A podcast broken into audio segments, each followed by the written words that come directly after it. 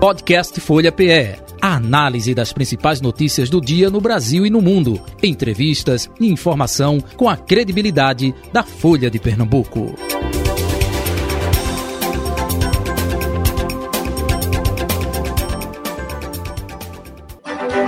Dando sequência sabatinas com candidatos e candidatas ao Senado Federal. Hoje, Carlos Andrade Lima, do União Brasil. Um resumo do currículo do candidato. Natural do Recife, Carlos Andrade Lima tem 41 anos de idade, é formado em Direito pela Universidade Católica de Pernambuco em 2004 e exerceu toda a sua carreira profissional atuando na área do direito empresarial.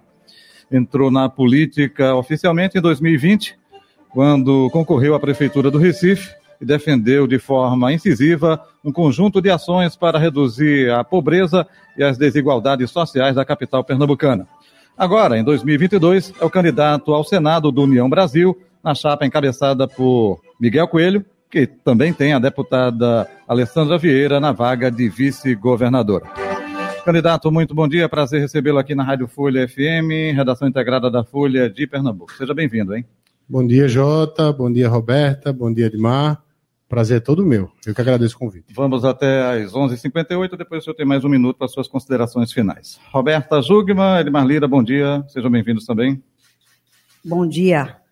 Bom dia, Jota. Bom dia a todos. Isso. Hoje vou começar com o Edmar. Alternância aqui do poder. Vamos lá. É, candidato, é, vocês têm enfrentado né, a candidatura do União Brasil tem enfrentado uma certa dificuldade nas pesquisas. Algumas pesquisas, apesar de apontarem o candidato Miguel Coelho de, empatado tecnicamente em alguns levantamentos com é, Danilo Cabral, é, é, Raquel Lira, Anderson Ferreira, mas numericamente o Miguel vem sempre aparecendo atrás.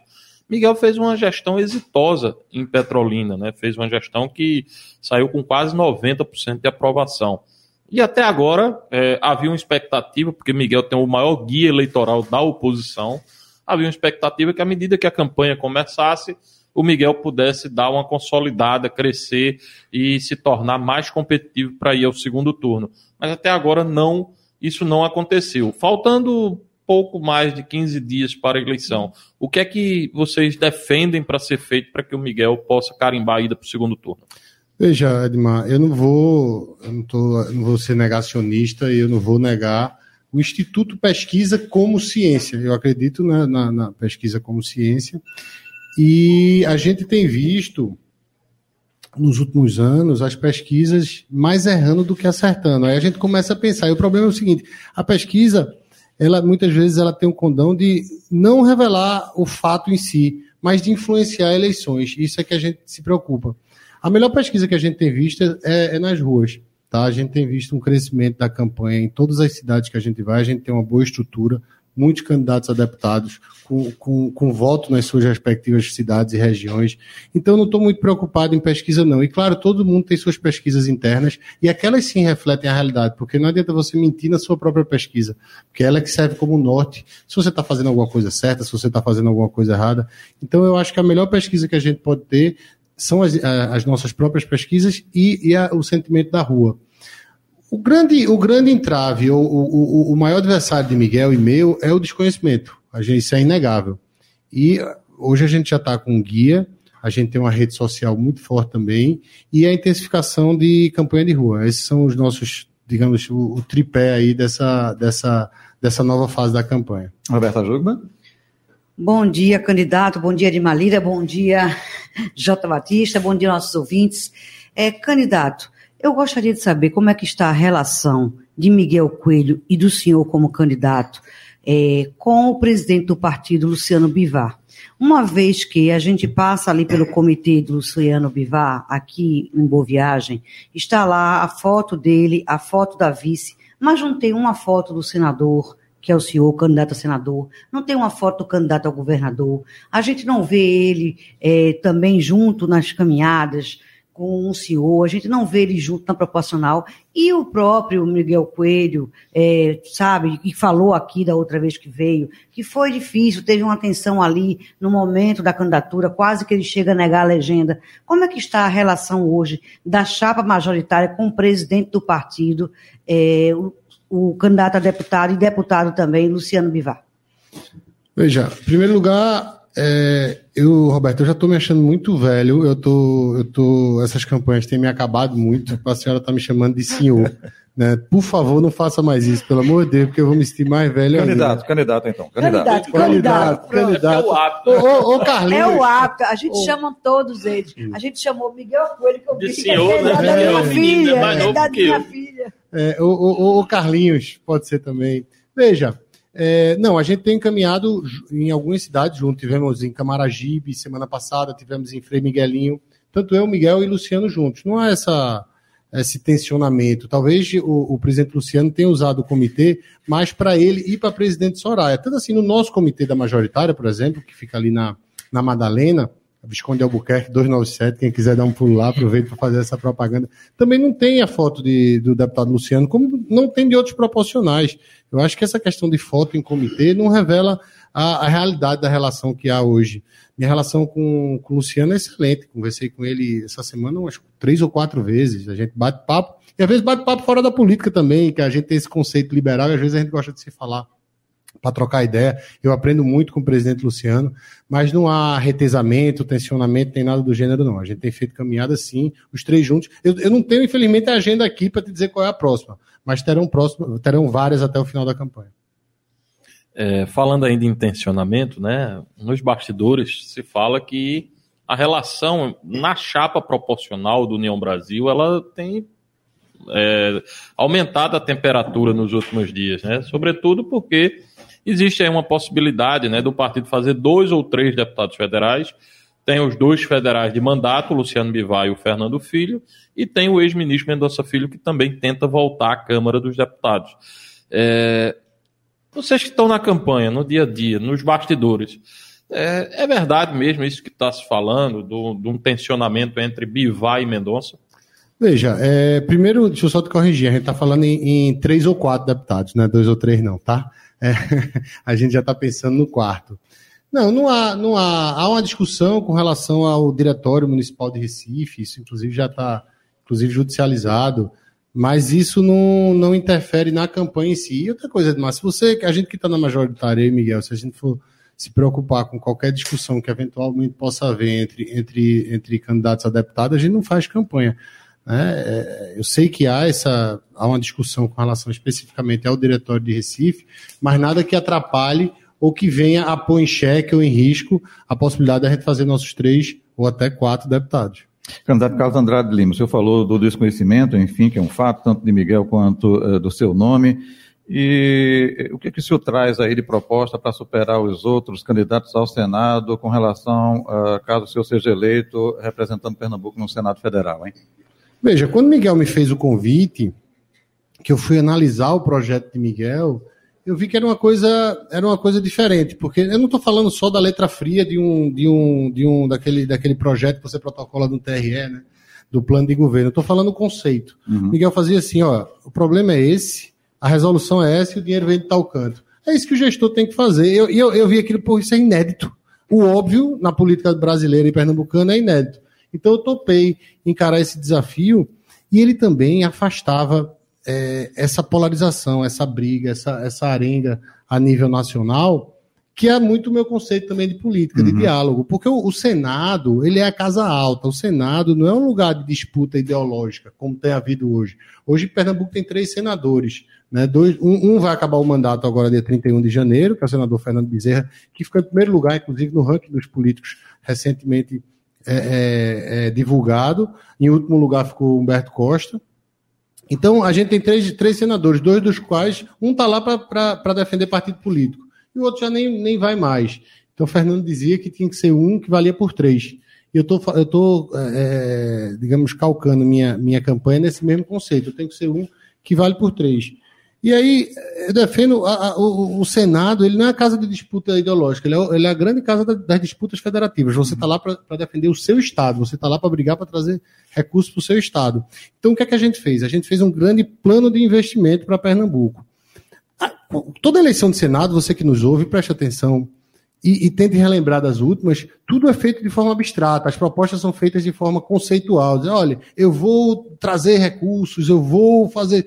Mas ninguém falava na prática, sim, trazer recursos como? De onde é que vem? Quanto é? Para onde vai? Uhum. A gente não, a gente fez um grande plano de investimento, tá? Um senador, durante os oito anos de mandato, só falando das emendas individuais ou emendas de bancada, ele tem direito a perto de 230 milhões de reais. Então, eu disse assim, ó, nós vamos investir tanto em tal canto, tanto em tal canto, tanto na região metropolitana, tanto no Agreste, tanto no Sertão. Dentro do Sertão, nós vamos investir tanto para creche, tanto para a construção de um novo hospital. Então, a gente saiu um pouco do subjetivismo, que, que, dominava essas discussões políticas, principalmente para o Senado, que é um, o Senado geralmente é a última coisa que o cara decide em quem vai votar. Hoje a gente tem, estamos há quase 15 dias, 50% não sabe quem vai votar. Então a gente afasta um pouquinho essa questão da subjetividade e diz, não, nós vamos lutar para trazer investimento. Quanto? Tanto? Para onde? Para tal canto. Isso é o mínimo, né, que eu falo. Além disso, a gente tem posições muito firmes, né? A gente está vendo aí alguns candidatos a Senado que antes defendiam uma coisa e agora defendem outra. Não, a gente tem posições muito firmes.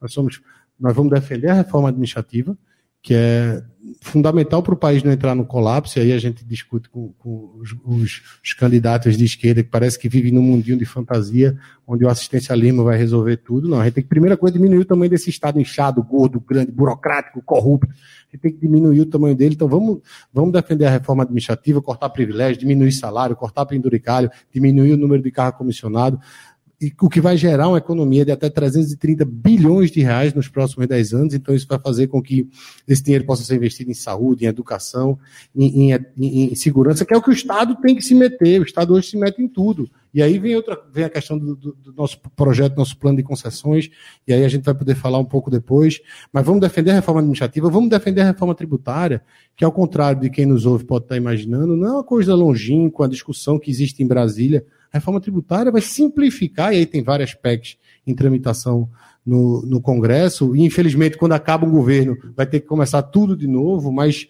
se você pegar o conceito de todas elas é, é, é, a, é, a, simplificação do nosso sistema tributário, que é o mais complicado do mundo. É o imposto único que vocês defendem, né? Tem um imposto único. Esse é uma, é uma, das, é uma, é das possibilidades. As, algumas PECs, elas visam, elas visam diminuir a quantidade de imposto a nível nacional e a nível estadual e municipal, até se for o caso, unir o ISS, ICMS, enfim, todas elas visam diminuir a complicação que é o nosso sistema tributário. Diminuindo a complicação, você reduz o imposto. Reduzindo o imposto, você reduz o preço do produto e do serviço na ponta. Então, então, a reforma tributária não é uma coisa distante. Vamos defender a manutenção da reforma trabalhista. E vamos defender sempre. Não vamos defender e depois mudar a depender de qual partido político eu esteja. Eu prefiro sair da política do que mudar um conceito como esse. A gente pode mudar de opinião, a gente pode evoluir, mas não esses conceitos macro. Minha gente, a reforma trabalhista não diminuiu o direito de trabalhador, porque não mexeu no artigo 7 da Constituição, criou 5 milhões de empregos, que está dizendo sou eu, é o Cadastro Geral de Empregados e Desempregados, é o CAGED. Você diminuiu a burocracia das relações de trabalho, você acabou com, esse, com, esse, com essa doença que era o imposto sindical, que, que sangrava uh, os cofres. Então, então, a gente tem uma, uma posição, uma, uma, posição no Senado muito clara. Então, quem votar, quem optar por, pela nossa candidatura vai saber como e, e, e, em, que, em que frente eu vou atuar no Senado. Roberta? É, candidato, o senhor falou aí que o candidato ao Senado é o último a ser escolhido. Não adianta, sai o senhor é hábito. o, é, o senhor falou aí que é, o candidato ao Senado é o último a ser escolhido e que 50% ainda não sabem quem votar para o Senado. Então, o senhor continua agora ainda no último nas pesquisas. Qual é a sua estratégia para tentar reverter isso e conseguir se eleger? Nossa. é, só, só, Qual é essa mágica aí? É, veja, de novo, é, deixa eu te dar um exemplo, Roberta. Na, na, quando eu fui candidato aqui a prefeito de Recife, é importante que se diga. Eu, pegando, eu vou pegar todo um gancho que eu puder aqui. Quando a gente foi candidato a prefeito do Recife, que a gente trouxe propostas, a meu ver, inovadoras e viáveis, né, como o VLT elevado, a transformação do lixo em casa. Eu também devolvi quase 500 mil reais do fundo eleitoral no final da, da campanha. Você até é, é, é divulgou essa, esse, esse, esse, esse, esse gesto, né? Isso era inédito. Ninguém devolve dinheiro ao fundo eleitoral. É, é, você devolve esse dinheiro volta para os cofres públicos. Então, nós seguramos nossa campanha, devolvemos quase 500 mil reais uh, aos cofres públicos, coisa que ninguém, ninguém nunca tinha feito. E, e toda pesquisa eu aparecia com 1% na, na, na eleição de Recife. Eu com 1%, e mais outros tantos. Com, eu estava tecnicamente empatado com todo mundo que estava na rabeta. No final das contas, eu tive quase 14 mil votos, o outro teve 9, o outro teve 3, o outro teve 1. Quer dizer, um cara que teve mil e poucos votos estava empatado tecnicamente comigo, que tive 14 mil. Quer dizer, eu tive 10 vezes mais votos do que o cara que estava empatado comigo. Então, eu já apareci em pesquisa até do IPEC com 4%, o Gilson com 7%. É, quer dizer, eu me considero que estou ali na briga e a gente, de novo, a gente vê a rua. A gente tem, a gente tem, Edmar bem ressaltou aqui, a gente tem o maior tempo de televisão das, das oposições. Isso faz com que a gente tenha mais tempo de rádio, mais inserções e a gente possa. Minha preocupação é deixar a mensagem. Dizer, olha, eu vim, vim aqui para isso. O voto ele vem naturalmente. Edmar. É, o senhor também é o hábito realmente de. Edmar, tu me chamar de senhor. Não reclame, não, que é normal. chamar de senhor. Fora eu, eu, eu, lhe chamo de você, mas aqui na rádio a gente é o hábito. Então vou chamar é... vocês de senhores também. Ok. Mas veja bem, é, existe aí um senador que, de fato, indiscutivelmente, um grande senador de Pernambuco, né? Ao longo desses últimos oito anos, Fernando Bezerra serviu a vários governos, né? Serviu ao governo Dilma, já tinha servido como ministro de Dilma serviu ao governo Temer como líder do governo e serviu a Bolsonaro como líder do governo. Sempre com muita articulação, muito trânsito em Brasília, indiscutivelmente ele é um dos senadores mais influentes do Brasil. E eu queria saber é, qual a, a, responsabilidade que é substituir, primeiro, a candidatura, porque Fernando Bezerra abdicou de ser candidato à reeleição em prol do projeto Miguel Coelho, né, que é o seu companheiro de chapa na disputa para o governo. É, qual, qual, é a, a, responsabilidade, o senso de responsabilidade de tentar manter essa cadeira do Fernando Bezerra Coelho e, e consequentemente, substituí-lo à altura no Senado Federal? É uma honra. Antes de responsabilidade, é uma honra. Em segundo lugar, é uma responsabilidade. O que me tranquiliza muito, Edmar, é o fato de eu ter o apoio dele. Eu ter guarida, eu ouvi Fernando, eu converso com o Fernando quase que diariamente, porque Fernando está é, é, absolutamente incerto também no, no, na campanha. Então, eu, eu uso desse tempo com ele para aprender. O que é ser um, um, um grande é, congressista de uma forma geral? O Fernando tem experiência tanto de gestor como no Congresso. Então, para mim é uma honra, um privilégio, e mais ainda estar tá podendo aprender todo dia com ele. Quando você fala serviu ao governo tal, serviu ao governo tal, realmente ele vem passando aí há muito tempo, mas eu diria que ele serviu a Pernambuco. E é o, o, o, as pessoas que me ouvem, precisam, que nos ouvem, precisam entender: o senador está lá para servir ao seu Estado, não é ao seu partido político. O senador é o representante do Estado. Tanto assim que cada estado só tem, tem direito a três senadores, seja São Paulo, seja os menores estados. O senador é o representante do Estado, diferente do deputado, que a, a, o número de bancada ele é proporcional à população do Estado. Então, o, o, deputado ele é o representante da população, enquanto o senador é o representante do Estado. Então, Fernando vem há oito anos servindo a Pernambuco e é indiscutivelmente aquele senador que foi mais atuante e que trouxe mais recursos para Pernambuco. E essa é a nossa função. Carlos, para que ele não me chame de senhor, né? É, essa eu espero. Gostei. É, falou aí que é, foi convidado por Miguel, mas houve uma demora né, da definição da chapa. Raquel esperava por Miguel e Miguel esperava por Raquel.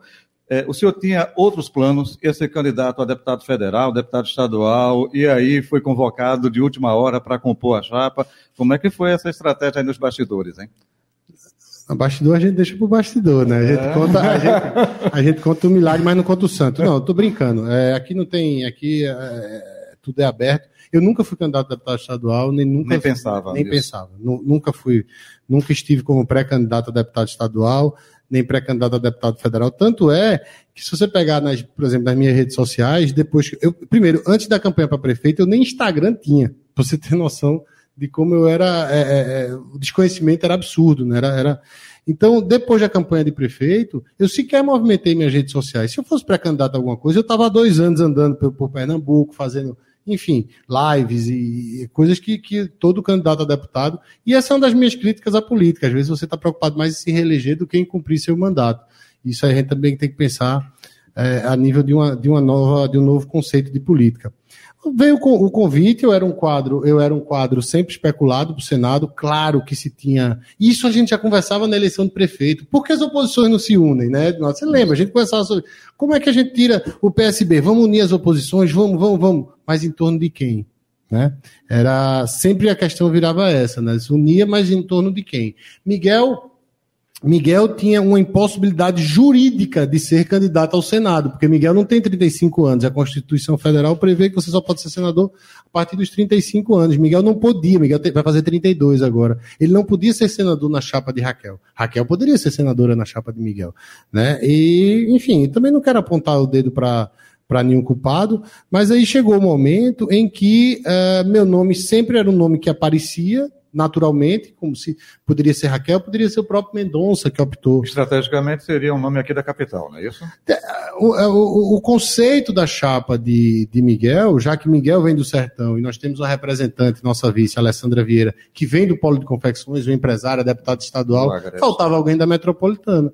Faltava alguém da metropolitana. E aí o convite veio naturalmente. Eu, eu, eu, eu venho do PSL, né, nessa junção do DEM com o PSL que formou esse, o União Brasil, eu venho do PSL, mas o, e obviamente tive a chancela do presidente, do vice-presidente, e aceitei naturalmente com muito, muita honra e muito orgulho esse convite de Miguel e de Fernando e de Luciano e de todo mundo, porque eu acho que eu é acho não, foi um nome de consenso entre os dois, as duas alas do partido. Eu queria falar Roberto. sobre um assunto que está na ordem do dia desta campanha, que é o orçamento secreto. O Senado é uma casa revisora, não é uma casa que vota. Mas se chegar para o senhor, se eu for eleito, e chegar essa questão do orçamento secreto para o Senado revisar, no caso, né, para referendar a Câmara, o senhor votaria a favor de continuar o orçamento secreto ou não? Em primeiro lugar, eu sou contra tudo que for secreto. Acho que o, a publicidade é um dos pilares do Estado democrático de direito que a gente vive. Então, se for secreto, eu sou contra. Só que eu acho estranho você chamar de secreto um orçamento que você sabe quem pegou o dinheiro, quanto foi, para onde ele mandou. Uma parte, né? Não foi total que foi destinado na sua não, totalidade. Não, mas veja só, tô, o que eu estou querendo dizer é que, deixa eu começar. Se for secreto, eu sou contra, tá? O que, o que o orçamento não pode fazer é, primeiro, prejudicar outros orçamentos. Hoje a gente vai, hoje já saiu o orçamento para 2023. Nunca houve tão pouco dinheiro para, por exemplo, infraestrutura, que é o que esse país precisa. Saúde, né? Farmácias populares, é, é, enfim, isso aí está errado. Eu sou contra. Se chegar, eu vou votar contra. Só, e, e, o pior, mas o pior de tudo não é isso. O pior de tudo é você usar esse dinheiro. O Congresso usa esse, esse, esse orçamento para chantagear o presidente da República e o presidente da República usa esse dinheiro para fidelizar o Congresso. Isso é antidemocrático, isso não é republicano. Isso eu sou totalmente contra. Agora, isso eu estou falando sobre o viés do legislador. Eu, se for gestor, se for prefeito de um, de um município e tiver esse dinheiro lícito de um, de um congressista mandando para o meu município para que eu possa investir em saúde, educação, segurança, lazer das pessoas da minha cidade, eu vou aceitar e vou pegar o máximo que for possível. Porque se eu não fizer isso, eu sou irresponsável, eu sou irresponsável com aqueles que me elegeram. Mas do ponto de vista do gestor, é, se chegar para mim, sou, do, do, legislador, se chegar para mim, eu sou contra. Está fazendo sinal, quer completar? Quer, Roberto? Não, não, então fica aí uma contradição, né? Porque aquele dinheiro, se está lá disponível, eu pego, mas aí eu sou contra aquele dinheiro. É uma situação complicada, pensando assim, porque na realidade o senador é um cargo majoritário, vamos pensar assim. Aí o dinheiro está lá, disponível, dispõe aquele dinheiro para o executivo. Mas um dinheiro que o senhor, como é, é na realidade, como é um, um candidato majoritário, é, conseguiu aquele dinheiro e deixou para o prefeito, mas o senhor não concorda com aquele dinheiro. É, fica meio ambíguo aí. Não, não tem, não tem ambiguidade nenhuma, não. Eu vou repetir aqui. Se for secreto, eu sou contra. Como conceito, esse tipo de função, esse tipo de, de, de emenda, que cria essa, que desvirtua a função da própria emenda parlamentar, quando você faz com que o, o, Congresso passe a chantagear o presidente da República, eu sou contra. Essa, essa formatação eu sou contra. Só que se eu for gestor de um município, eu, aí, aí eu, eu, eu, boto esse desafio para quem está nos ouvindo. Se imagine prefeito de uma cidade, sua cidade está precisando reformar um hospital, reformar a, a, as estradas, está precisando fazer uma escola nova tem um dinheiro lícito um, do Congresso Nacional para o seu município. Você, como prefeito, você vai dizer, não, não, não, eu sou contra o conceito da, da, da, do, desse orçamento, eu sou contra esse Não quero. Vamos, deixa continuar as pessoas da minha cidade morrerem. Mas o senhor ia publicizar, não iria? Tem que publicizar. É. Já eu comecei dizendo que a publicidade. A, a, questão do orçamento secreto é isso, porque foi só uma parte que foi publicizada, a outra parte. Não, tem que, aí não, aí tem que publicizar tudo. Por, é por isso que eu começo a resposta dizendo: sou contra qualquer coisa que, que não, não tenha publicidade. É, Edmar. Continuando sobre esse tema, orçamento, é, a gente tem uma situação que está colocada no Brasil que foi decidida pelo Congresso lá atrás, ainda no governo Dilma, que foi aplicar o orçamento impositivo, ou seja, a emenda impositiva. Você repassa, o deputado diz, olha, eu quero o valor, o senador, eu quero o valor, e essa, essa emenda tem que ser executada. É uma coisa boa, em tese, para a questão da execução das obras, a chegada dos recursos nos municípios. Porém, os, os governos federal, o governo federal, no caso, especificamente, aí os governos Bolsonaro, Dilma e qualquer outro que venha a surgir a partir de então perdem é, algum tipo de prerrogativa para atrair, para formar maioria. Aí eu queria saber, é, essa questão da emenda impositiva, você acredita que é um equívoco ter é, o Congresso ter aprovado ela e dar menos poder para o, o, presidente da República, ou foi um caminho ideal a ser adotado e o presidente tem que formar a maioria de outra forma? Eu, eu, eu Edmar, eu, como eu, eu, estou político só há dois anos, né? Então eu não entendo muito bem esses conceitos. Quando você fala assim, prerrogativa para formar a maioria, eu já acho errado. Eu já acho que não tem que ter prerrogativa para formar a maioria. Eu já acho esse conceito político uma coisa equivocada, uma, uma, um desvirtuamento da função do político. Eu acho sim, eu, tô, eu, eu, eu, concordo com o orçamento impositivo, eu acho que eles têm que ser usados daquela forma. E, de novo, aí eu, eu volto para a mesma tecla. Emenda não é, não é objeto de, de chantagem a, a presidente da República, nem pode ser usado para fidelizar a congressista tem que ser usado para levar o dinheiro para as pessoas que elas. Porque vamos afastar um pouquinho a política, vamos pensar nas pessoas. É isso que eu tenho defendido há tanto tempo. Então, esquece esse negócio de prerrogativa para formar maioria. Eu sou contra qualquer conceito antigo de política. Como é que está o candidato tão recente, caçula, na política? Quem está gostando da política, está empolgado, já viu muita coisa que, opa, fica com o pé atrás. Como é que está a sua experiência na política? Eu, eu, desde 2020, quando eu pude ingressar efetivamente na política, eu, a gente vê que eu, a, a, fora a questão da pobreza que, que a gente assola a nossa capital, a, a, região metropolitana mais pobre do Brasil, eu vejo que existe um grande problema com os pernambucanos. É, eles deixaram de ter o poder de se insurgir, de não aceitar. A gente andava pelas comunidades e aí tinha lá, toda comunidade tem uma UPA, uma UPinha, unidade de saúde da família, um hospital, qualquer coisa dessa. Tanto que eu dizia, prometo como prefeito não construir nenhum hospital prometo, como prefeito, não construir mais nada de novo. Agora vai funcionar o que existe. O que tem vai funcionar. E aí a gente andava pelas comunidades, Roberta, Edmar, Jota, e, ele, e você conversava com as pessoas, elas faziam assim: como é que tá aí? Não, tá ótimo, aqui tem um postinho de saúde, e uma vez por semana tem um médico aqui. Aí tava o esgoto correndo assim, não é assim mesmo. Não é assim mesmo, não. Tá errado. Agora a gente tem que se insurgir contra isso. O Recifense, ele estava é, dormente ele não estava mais, ele, ele tava, começou a aceitar aquela situação. E quando você começa a aceitar aquela situação, ela vira sua realidade. Então eu senti muito isso. O que mais me angustiou não foi a pobreza, não foi a falta de educação, de saúde, não. Foi a falta de poder do Recifense, então, e agora do Pernambucano, de se insurgir, de achar que é isso mesmo, de achar que não tem mais jeito. Mas tem, o problema é que estava tudo errado. A forma de gerir estava errada. Essa, esse conceito do PSB que vem nos últimos oito anos, ele é fracassado. Esse Estado grande, pesado, assistencialista, já se provou que não, não, não, não vai resolver o problema das pessoas. A gente tem que trazer o privado para junto da gente e a comunidade também. Todo mundo tem que fazer sua parte, se levantar da cadeira e ajudar o poder público. É, Miguel Coelho está prometendo cinco hospitais, né? Está tendo divergência entre vocês? Zero aspecto, divergência. O, porque o conceito da saúde de Miguel é a descentralização e a modernização. O grande problema, veja só, eu estava falando a nível Recife, tá? okay. tá? Miguel fala a nível Pernambuco. E o que é que acontece? Está todo mundo vindo para Recife para se, se curar através dos, do, do tratamento fora de domicílio Não, a gente tem que descentralizar a saúde do Estado. Por isso que a gente vai construir cinco novos hospitais, três na metropolitana, quer dizer, um, em Recife, dois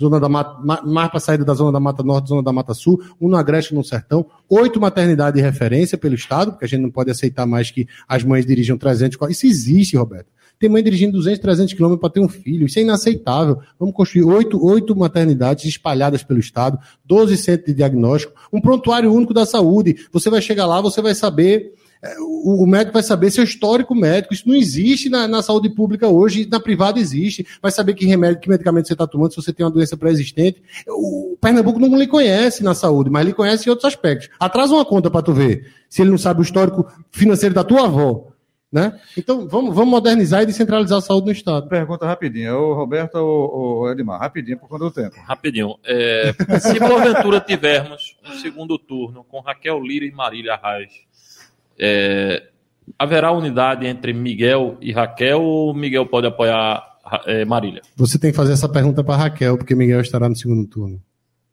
Candidato, a partir de agora o senhor tem um minuto para suas considerações finais. Fique à vontade. É, veja, eu queria só deixar uma reflexão aqui, mais uma vez agradecer Jota, Roberta, Edmar por esse convite, por esse convite agradecer a você que, tá, que nos ouve. Queria deixar uma reflexão para vocês. Uma das, eu queria que vocês prestassem muita atenção nisso. Uma das grandes razões do atraso de Pernambuco é o fato de Pernambuco é um dos estados que menos recebe recurso federal. Nosso, a gente não recebe dinheiro do governo federal. E por quê? Porque nosso governador não vai atrás. Nosso governador ele é brigado com o presidente da República. Então eles brigam e a gente paga o pato. A gente agora virou refém de briga alheia. E aí, quando eu vejo alguns candidatos a Senado dizendo assim, vote em mim porque eu sou candidato de Bolsonaro. Alguns candidatos dizendo, vote em mim porque eu sou candidato de Lula.